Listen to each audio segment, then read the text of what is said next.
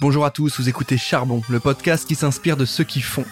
Et dans ce format, nous partons à la recherche de profils atypiques d'entrepreneurs, de créateurs, de sportifs, d'artistes. Tous vont nous raconter leur histoire, leur parcours de vie et leur motivation. Cette nouvelle saison est réalisée en partenariat avec French Tech Grand Paris et French Tech Est. Merci à eux de nous soutenir et bonne écoute. Bonjour à tous et bienvenue dans ce nouvel épisode de Charbon. À mes côtés aujourd'hui, Maxime Baffer qui est fondateur de la société Blue Digo. Salut Maxime, comment tu vas? Eh ben très bien Valentin. Je suis ravi de t'avoir avec nous aujourd'hui. On a 30 minutes pour parler de Blue Digo, de parler de ton parcours, parler de ton profil. J'ai vu un peu de Publicis, si je me trompe pas. J'ai fait euh, 12 ans de Publicis, ouais. Ça nous parle aujourd'hui sur Ouais. J'ai un pote. Euh, Est-ce que tu peux, si tu veux bien, pour commencer, nous faire un petit CV, voilà, qui tu es, d'où tu viens, est-ce que tu es parisien euh, d'origine ou pas du tout Euh, Qui est-ce que j'ai en face de moi aujourd'hui? Euh, donc moi Maxime, j'ai 46 ans, euh, je suis marseillais, euh, mais maintenant euh, ça fait assez longtemps que j'habite Paris.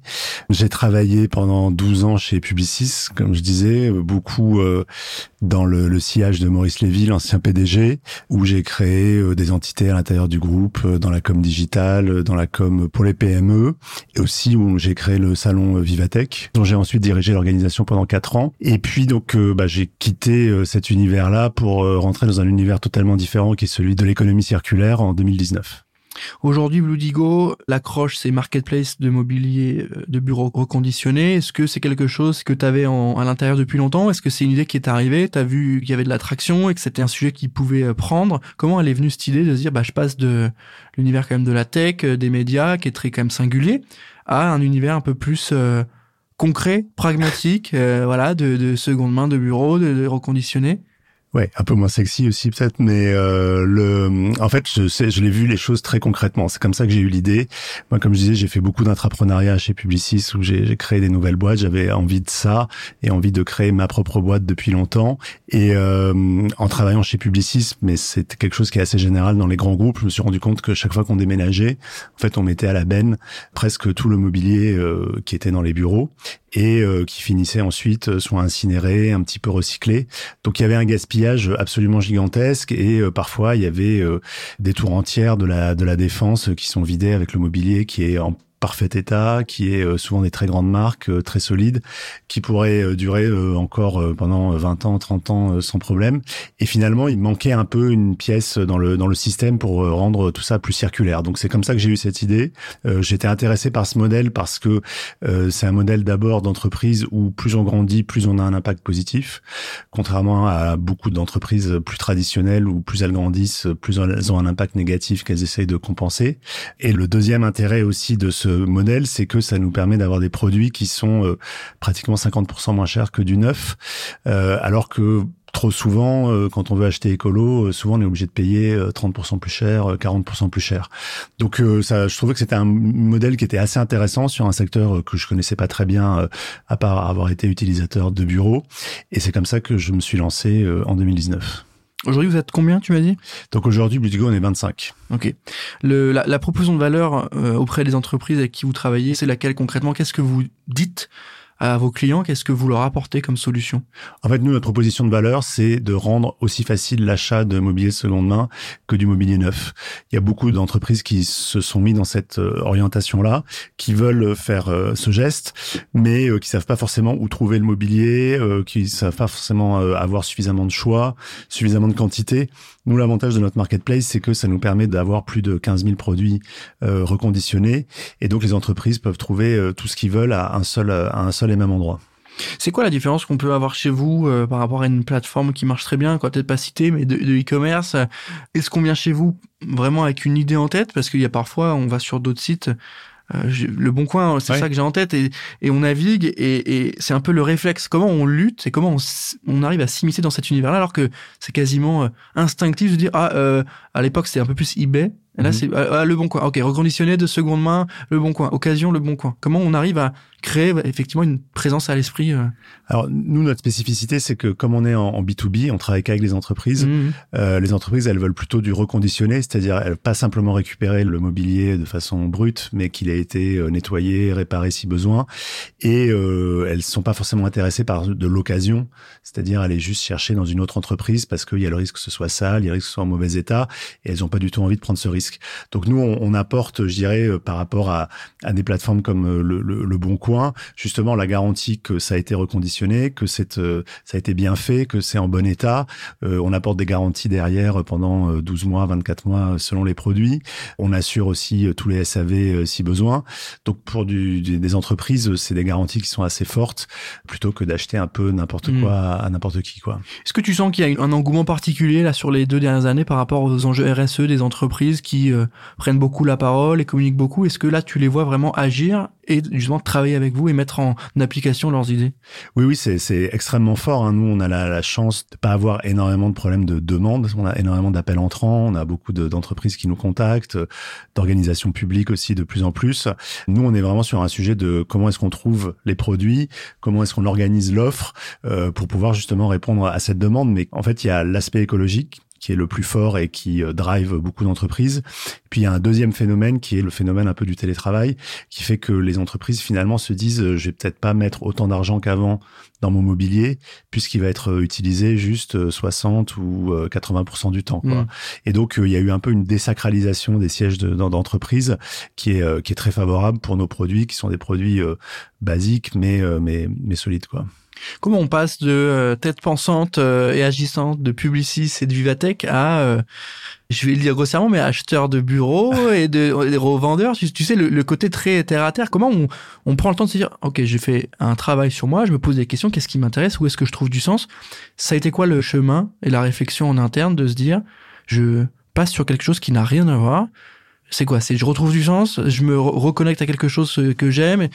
Il y a, y a eu un mélange de, il y a eu un mélange de choses. Euh, je pense qu'il y avait d'abord le fait que j'avais créé deux boîtes à l'intérieur de Publicis, donc euh, j'avais envie que la troisième hmm. soit, soit la mienne. Euh, je sentais quand même euh, cette, ces aspirations euh, des, des, entreprises en termes de, de hmm. d'environnement. Et puis donc il y a eu la naissance de mon fils aussi il y a cinq ans, qui je pense a forcément c'est toujours un moment où tu te dis quel type de planète je vais laisser, dans quel monde est-ce qu'il va grandir, ce qui est assez banal en fait, mais du coup c'est un peu ce mélange de facteurs et après, moi, j'ai toujours été très curieux. J'ai fait des études qui correspondaient pas du tout à la, à la com. Euh, ensuite, je suis allé. Tu fait quoi? Alors, j'ai fait beaucoup d'études. j'ai fait Sciences Po et euh, j'ai fait l'ENA aussi. Donc, je travaillais pendant quatre ans euh, pour le pour le ministère des Finances avant de partir chez Publicis. Donc, moi, j'ai toujours aimé replonger dans des nouveaux univers, découvrir, comprendre un peu les, les, les logiques.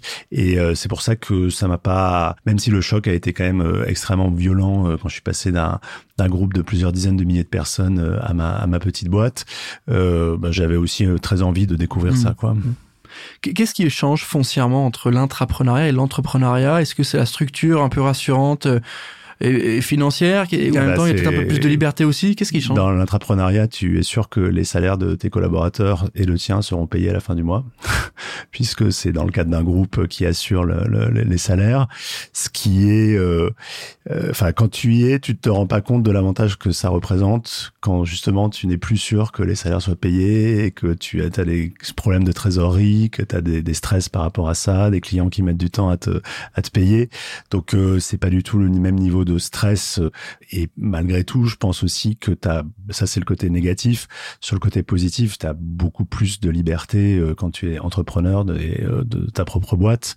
Euh, quand tu es intrapreneur, tu évolues quand même toujours dans un groupe et tu dois toujours gérer tout un certain nombre de mmh. choses par rapport au reste du groupe. Voilà, il y a plus de liberté, mais il y a quand même aussi beaucoup, beaucoup plus de stress. Quoi.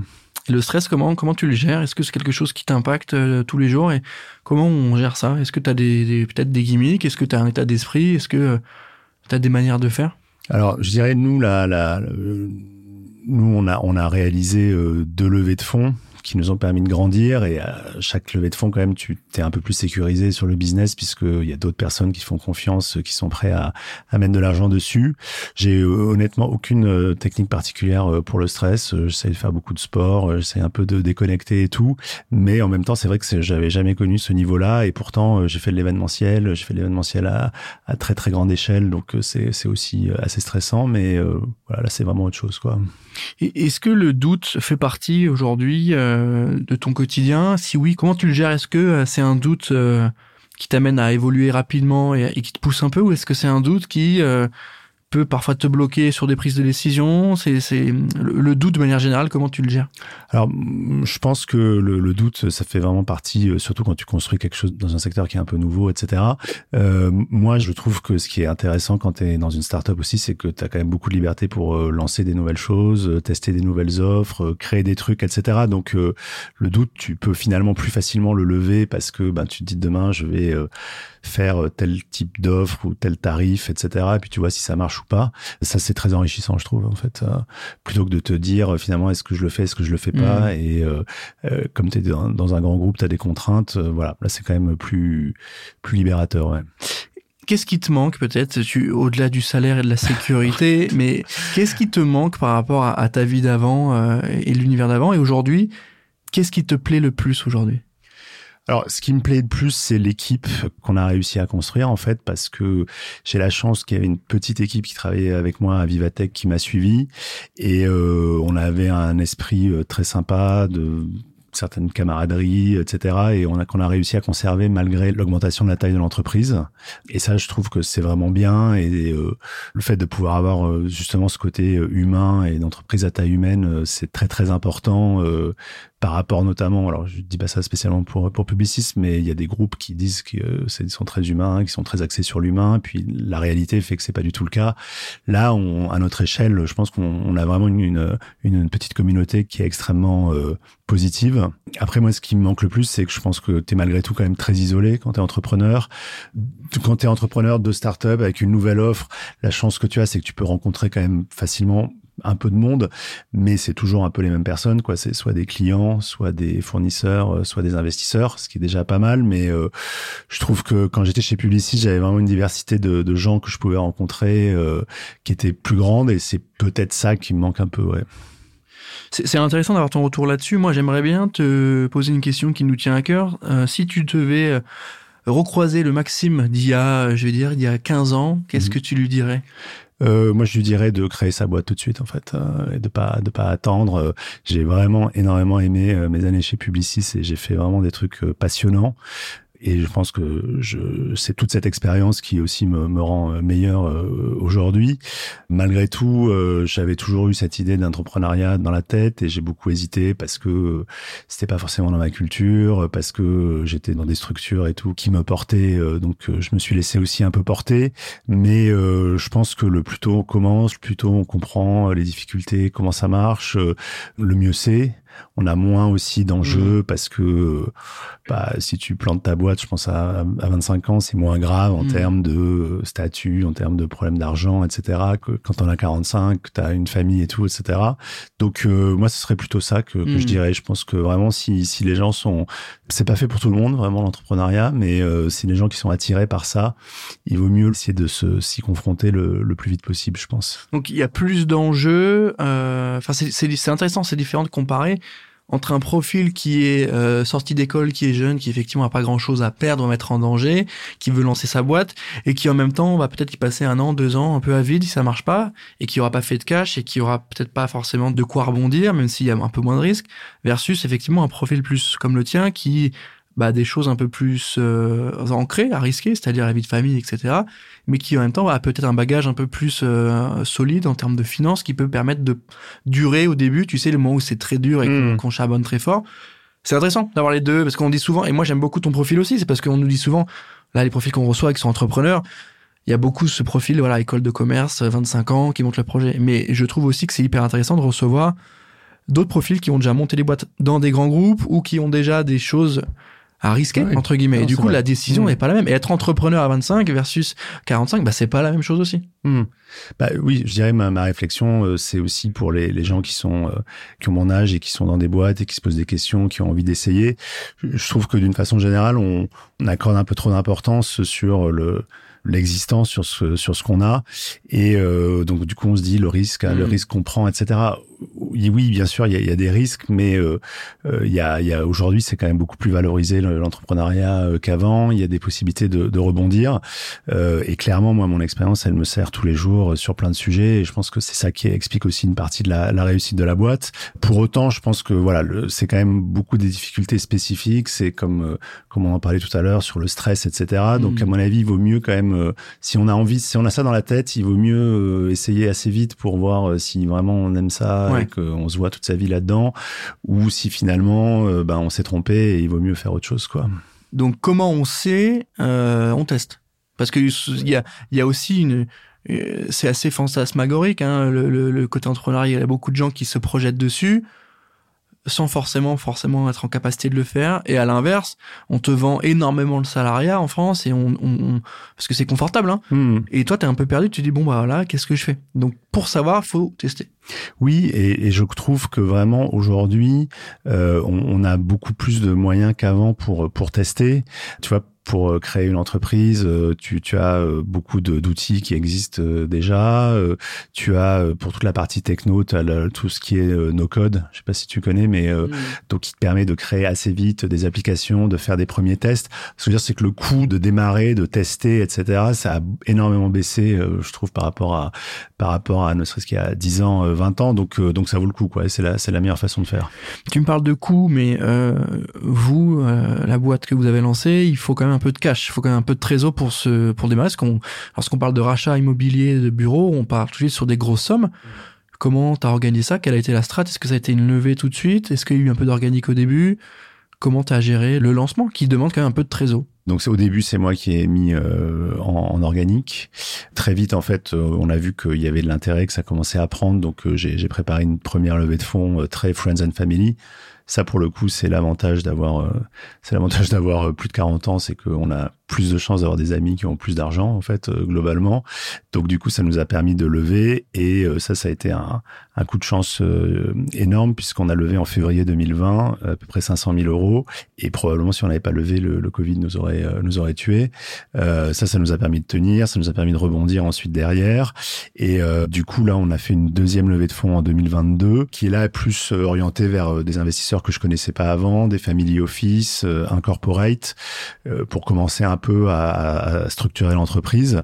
Moi, j'ai jamais été trop dans une logique où euh, on brûle énormément d'argent, où on a besoin vraiment de lever avec des montants gigantesques. là, je, je, je, prépare pour une, une, un peu une levée, celle qui nous permettra d'atteindre la, la, rentabilité, en ciblant plutôt des fonds d'investissement. Ok, c'est hyper clair là-dessus, et c'est important aussi de se projeter pour ceux qui nous écoutent, hein, de comprendre un peu comment ce modèle il, il évolue, parce qu'on a eu beaucoup de profils différents. À ce podcast, on a eu des gens qui ont des services, qui ont des SaaS. Toi, effectivement, c'est un, système euh, euh, qui demande un peu plus de cash de base, effectivement. Aujourd'hui, en termes de clientèle, vous travaillez avec qui? C'est des grands groupes ou c'est des plus petites structures aussi? C'est quoi la typologie du client? Alors, on travaille euh, vraiment avec une clientèle qui est de plus en plus large, uniquement en B2B et uniquement pour des entreprises commence à être un peu d'une certaine taille, à partir d'une dizaine de, de personnes. Euh, on a euh, beaucoup beaucoup de PME et de startups. Euh, on travaille avec des grosses startups comme Content Square, comme DeepKey. On travaille avec des grands groupes aussi. On travaille beaucoup avec la Société Générale, avec la SNCF. Hmm. on a fait le, le, toute une partie du siège de l'agence France Presse. Et puis on a, on travaille aussi de plus en plus avec des administrations publiques. Il y a des obligations maintenant d'acheter du, du, de la seconde main hmm. pour leur pour leur mobilier et donc on travaille aussi, on a travaillé avec le ministère de l'Intérieur, des Finances, euh, avec des collectivités. Euh. donc euh, globalement, on est parti plutôt sur petit. Et là, bah, ce qui est intéressant, c'est que de plus en plus de, boîtes ont envie de s'y mettre. On, parle, je suis en train de regarder en même temps ce que vous avez fait sur le site, sur la partie réalisation. On parle, vous parlez d'aménagement, donc il y a, aussi cette notion d'accompagnement, de conseil qui est importante au-delà de la marketplace et de l'achat-revente. Est-ce qu'il y a aussi cette brique un peu accompagnement, je dirais pas forcément design, mais peut-être effectivement de, de réflexion. Euh, peut-être qu'on y va. Hein. tu me dis peut-être c'est du design et vous faites ça, mais cette brique conseil. Oui, alors nous on a on, travaille euh, dans la plupart des cas, euh, on fournit juste le mobilier et après il y a des, des architectes qui interviennent ou bien c'est les, les, entreprises qui font ça elles-mêmes. Après on s'est rendu compte qu'il y avait un certain nombre, surtout dans les dans les plus petites, qui avaient besoin de conseils sur comment organiser leur espace, où mettre la salle de réunion, où mettre où mettre les, les bureaux, les postes de travail.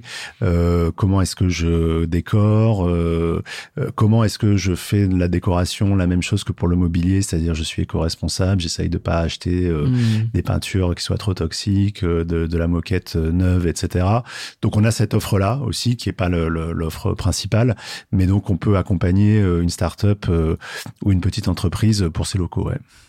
Aujourd'hui, euh, est-ce que le côté euh, management RH te, te plaît? Parce que souvent, l'entrepreneur, il, comme tu l'as dit, il est un peu seul, ou en tout cas, même s'il a des équipes, il est un peu, euh, il a cette fameuse solitude. Est-ce que toi, ce côté humain, RH, te plaît, ou est-ce que il a été plus difficile à travailler? En même temps, tu dis que tu es parti avec quelqu'un de des, gens de ton équipe, donc ça veut dire que ça fitait bien aussi. Ça déjà ce bien. côté RH, il, il, est comment chez toi? Alors moi, ce que je trouve qui est vraiment passionnant, c'est que ça fait 4 ans, bientôt 5, et euh, j'ai l'impression d'avoir créé trois boîtes, quoi. Parce que quand tu démarres, que t'es 4-5, c'est déjà un premier type de boîte. Quand tu passes euh, à 10-12, bah, c'est un deuxième type de boîte où les choses sont pas tout à fait la même chose. Il y a des choses que tu peux plus faire, mais il y a aussi des nouvelles choses. Et là, à 25, on a une vraie organisation, on commence à avoir un peu des pôles, on commence à avoir des vraies équipes et tout. Mmh. Donc, euh, à chaque fois, il faut se réinventer.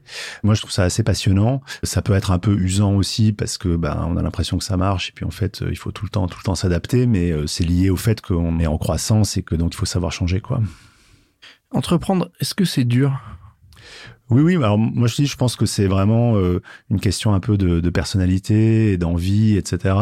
Et si on n'en a pas envie, il faut vraiment pas le faire, quoi, parce que c'est dur, parce que ben c'est, euh, je pense que là, là, on dit toujours c'est quoi, c'est les, montagnes russes, quoi, ou l'ascenseur émotionnel, mais toutes les métaphores sont assez justes là-dessus. C'est-à-dire qu'il y a un jour où tu l'impression d'être le, roi du monde parce que tu as fait une super vente ou une super réalisation, et puis le lendemain, tu trouves que t'es es, es, nul parce que il y a rien qui marche, qui va assez vite etc. Donc euh, oui, Comment on gère ça? Parce que là, ce que tu remontes, non mais c'est intéressant, ce que tu remontes là, c'est le côté effectivement montagne russe. Ceux qui nous écoutent et qui ont déjà monté leur projet pensent, je pense, euh, savent de quoi on parle, mais comment ça se gère Le côté frustration aussi, parce que ça peut en créer. Comment tu gères? Est-ce que ça demande une prise de hauteur? Est-ce que ça demande à l'inverse de, de bien s'entourer? Comment on se Comment on gère oui, je parle, Humainement, c'est difficile de dire que le, jour 1 ça va, le jour 2 ça va pas.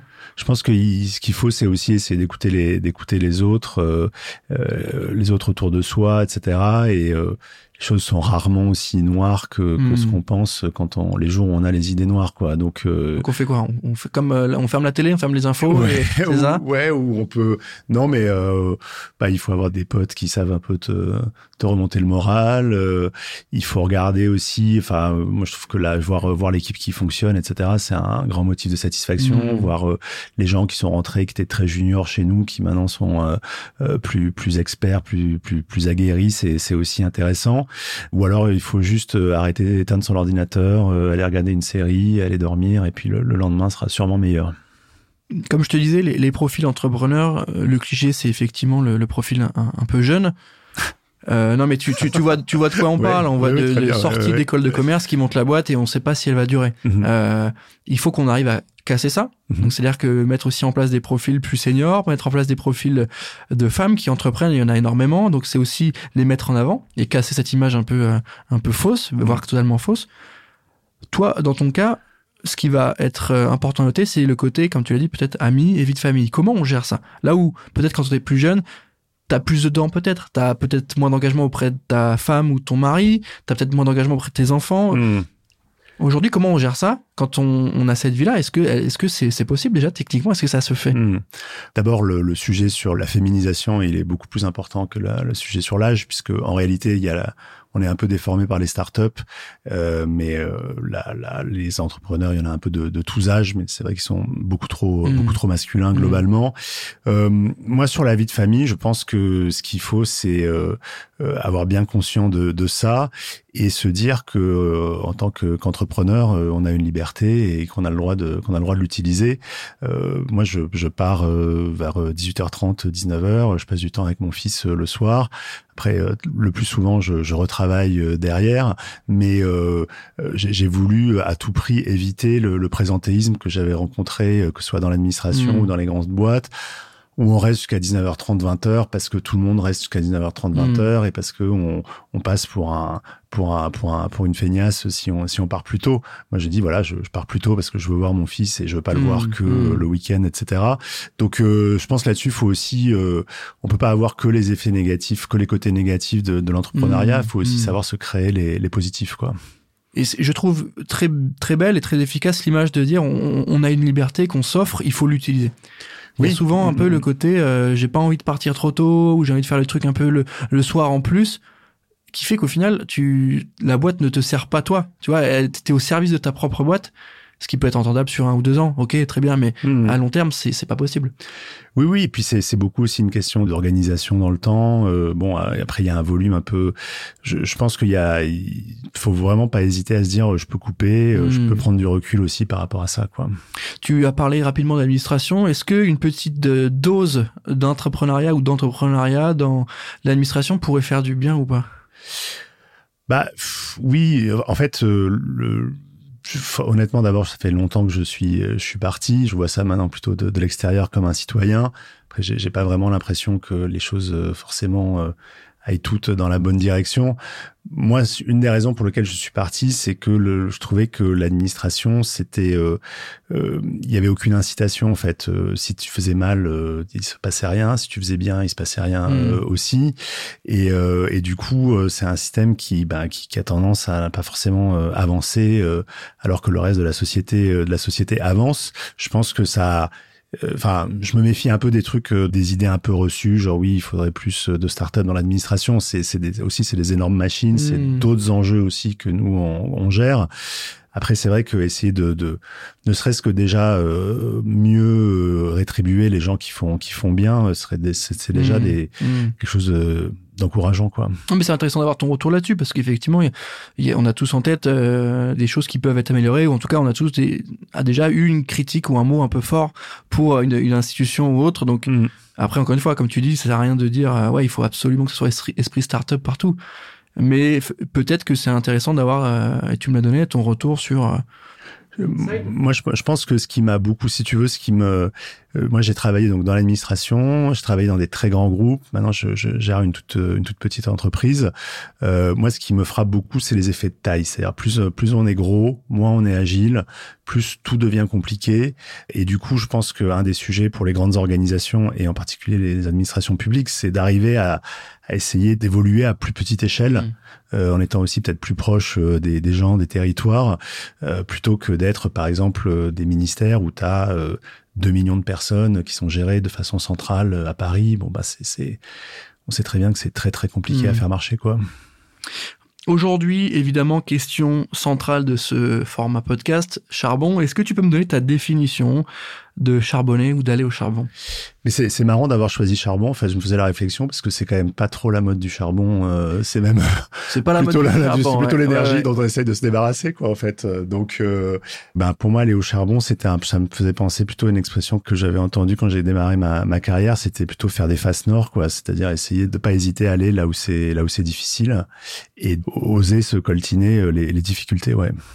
Ok, aujourd'hui, toi, tu as le sentiment euh, d'aller au charbon, tu as passé cette étape. Tu, tu sais, il y a toujours ce moment un peu de rush quand tu montes ta boîte. Mhm. Est-ce que tu, tu as le sentiment d'avoir dépassé ça ou ça allait toujours Et comment on trouve un peu le rythme de croisière aussi? Parce que comme on disait juste avant, on peut toujours vouloir faire plus. Mhm. Et en même temps, il faut aussi avoir conscience qu'au début, ça va être un peu hardcore et ça va être un peu euh, des périodes de, de, de, de sprint.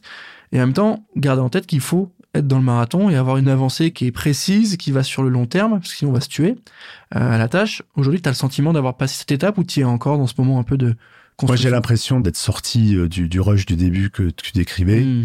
euh, qui est euh, qui fait très peur parce que c'est le moment où si toi tu fais pas, il se passe rien. Donc là c'est vraiment parce que tu as vraiment l'impression que tout est sur ton épaule et euh, quand je dis tout, ça peut être des choses très importantes comme euh, faire une proposition à un client euh, ou des choses toutes bêtes comme euh, passer à la banque, euh, prendre une assurance, enfin donc euh, tu jongles en permanence entre des, des choses ultra importantes, des choses sans importantes mais euh, obligatoires. Moi, j'ai l'impression de sortir un peu de ça. Après, on est encore au début de l'aventure et euh, je fais il y a encore beaucoup de choses. euh, on parlait tout à l'heure des outils, euh, tout ce qui est no code et tout. C'est encore euh, beaucoup moi qui mets les mains là-dedans, mais c'est aussi parce que ça me plaît. Mmh. Mais je pense que c'est provisoire, mais du coup ça veut dire que c'est positif, parce que ça ça s'améliore quoi. Enfin c'est moins, je me sens beaucoup moins dans au charbon qu'avant. Je te pose la question parce que c'est important de prendre de la hauteur et de se dire ok j'ai passé cette période un peu fast, euh, de se dire euh, ça va très vite. C'est pas, pas fast, hein. c'est une période un peu hardcore. Euh. moi je trouve au contraire au début où où je te dis justement tu tu bah, c'est sympa parce qu'il y a, y a plein de, de, possibles, euh, puis ça va, ça peut aller assez vite comme c'est toi qui fais tout, mais en même temps, euh, si mm. tu te plantes, ça peut être aussi euh, beaucoup plus, beaucoup plus dévastateur. Quoi. Là, le fait d'avoir maintenant qu'on ait une équipe qui a chacun un peu à son rôle, que ça, que ça puisse avancer sans que j'ai des choses très opérationnelles à faire, c'est, c'est assez formidable pour moi. Ouais.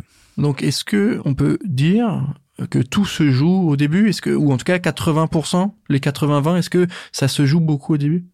Moi, moi, je pense que euh, le point qui est important, je sais pas si tout se joue au début, mais le point qui est important, c'est d'être capable de regarder assez lucidement ce qui se passe et de pouvoir changer très vite. Hmm. C'est le, le c'est un peu une tarte à la crème, hein, c'est de dire il faut savoir s'adapter très vite. C'est-à-dire euh, si ça marche pas, ça marche pas et il faut faire autre chose, il faut euh, faire évoluer ton produit, faire évoluer ton business model, voire arrêter faire quelque chose d'autre.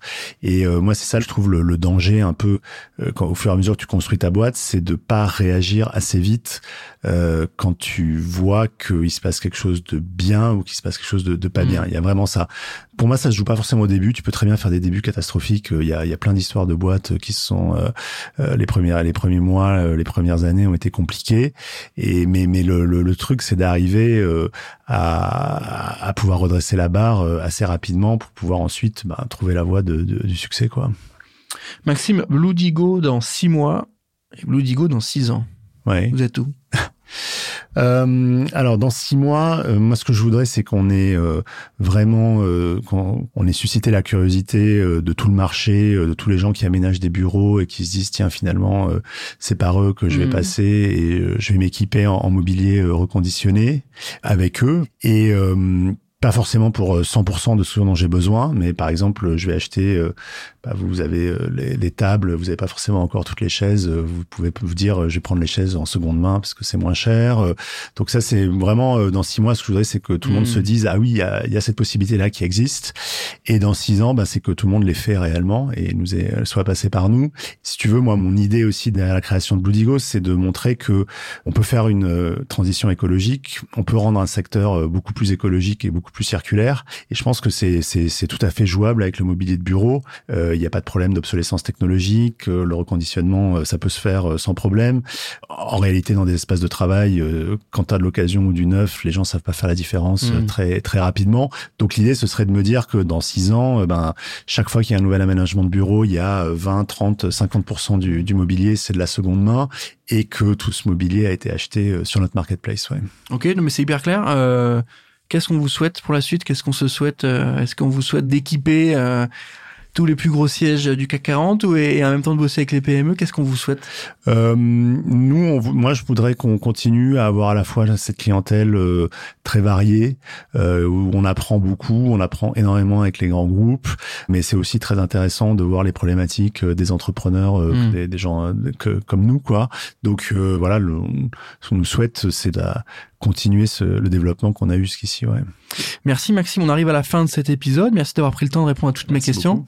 Je suis ravi de t'avoir eu avec nous. N'hésitez pas à aller checker Bludigo, évidemment. Je suis sur le site en même temps que je vous parle et il y a des très belles choses et des très beaux exemples. La seconde main, le reconditionné peut être plus que quali, peut être bien sélectionné comme vous le faites et peut bah, rendre vos bureaux hyper attractifs. Mhm. Euh, donc c'est important et surtout vous faites une bonne action et vous êtes dans la logique du monde qui avance et du monde qui je l'espère avance dans le bon sens. Merci encore à toi Maxime, merci à tous de nous avoir écoutés et moi je vous dis à très bientôt pour un nouvel épisode de Charbon.